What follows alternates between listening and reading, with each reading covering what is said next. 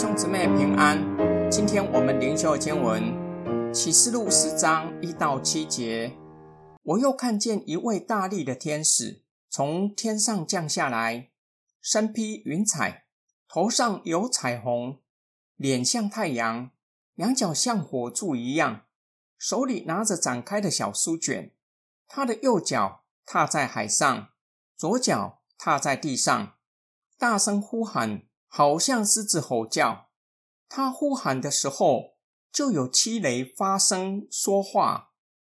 七雷说话的时候，我正要写下来，就听见有声音从天上出来说：“七雷所说的，你要封住，不可写出来。”我看见那站在海上和地上的天使，向天举起右手来，指着那活到永永远远。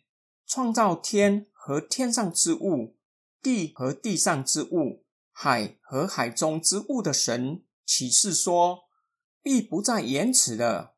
到第七位天使吹号的时候，神向他的仆人众先知所宣告的奥秘就要实现了，如同七印之灾。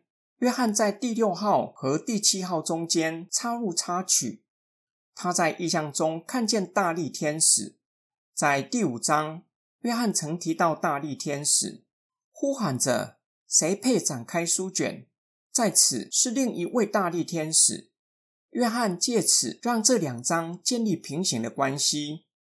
大力天使从天而降，约翰甚至将形容上帝和耶稣基督的属性的词语用在大力天使的身上，为要强调他肩负宇宙性的使命。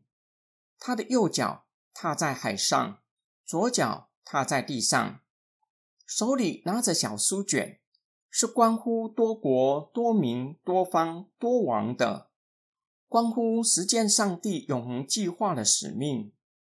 大力天使向狮子大声吼叫，就有七雷说话。七雷如同七印与七号之灾，是上帝的审判。约翰又听到有声音从天上出来，吩咐约翰：七雷之灾要封住，不可写出来。若是从第六印结束的地方来看，逼迫教会的异教者，并不会因着上帝的审判而悔改。将七雷之灾写下来，也起不了警告的作用。大地天使表明，必不再延迟了。指殉道者呼求上帝的公义快快全然显明的时刻，必不再延迟。神回应了他们的祷告。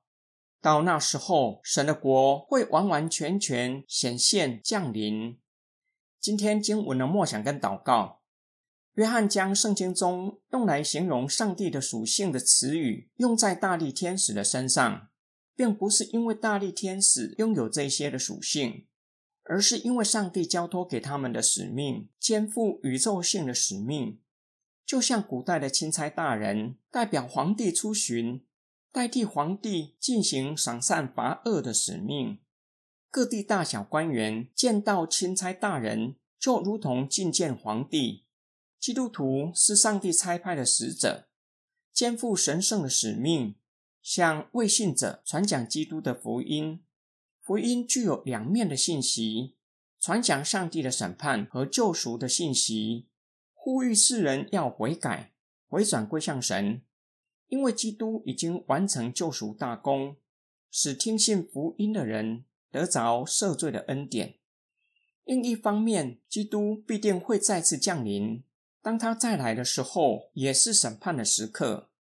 主耶稣表明他再来的日子，我们虽然不知道。也不要去预测，但是绝对不会延迟，必定会再来。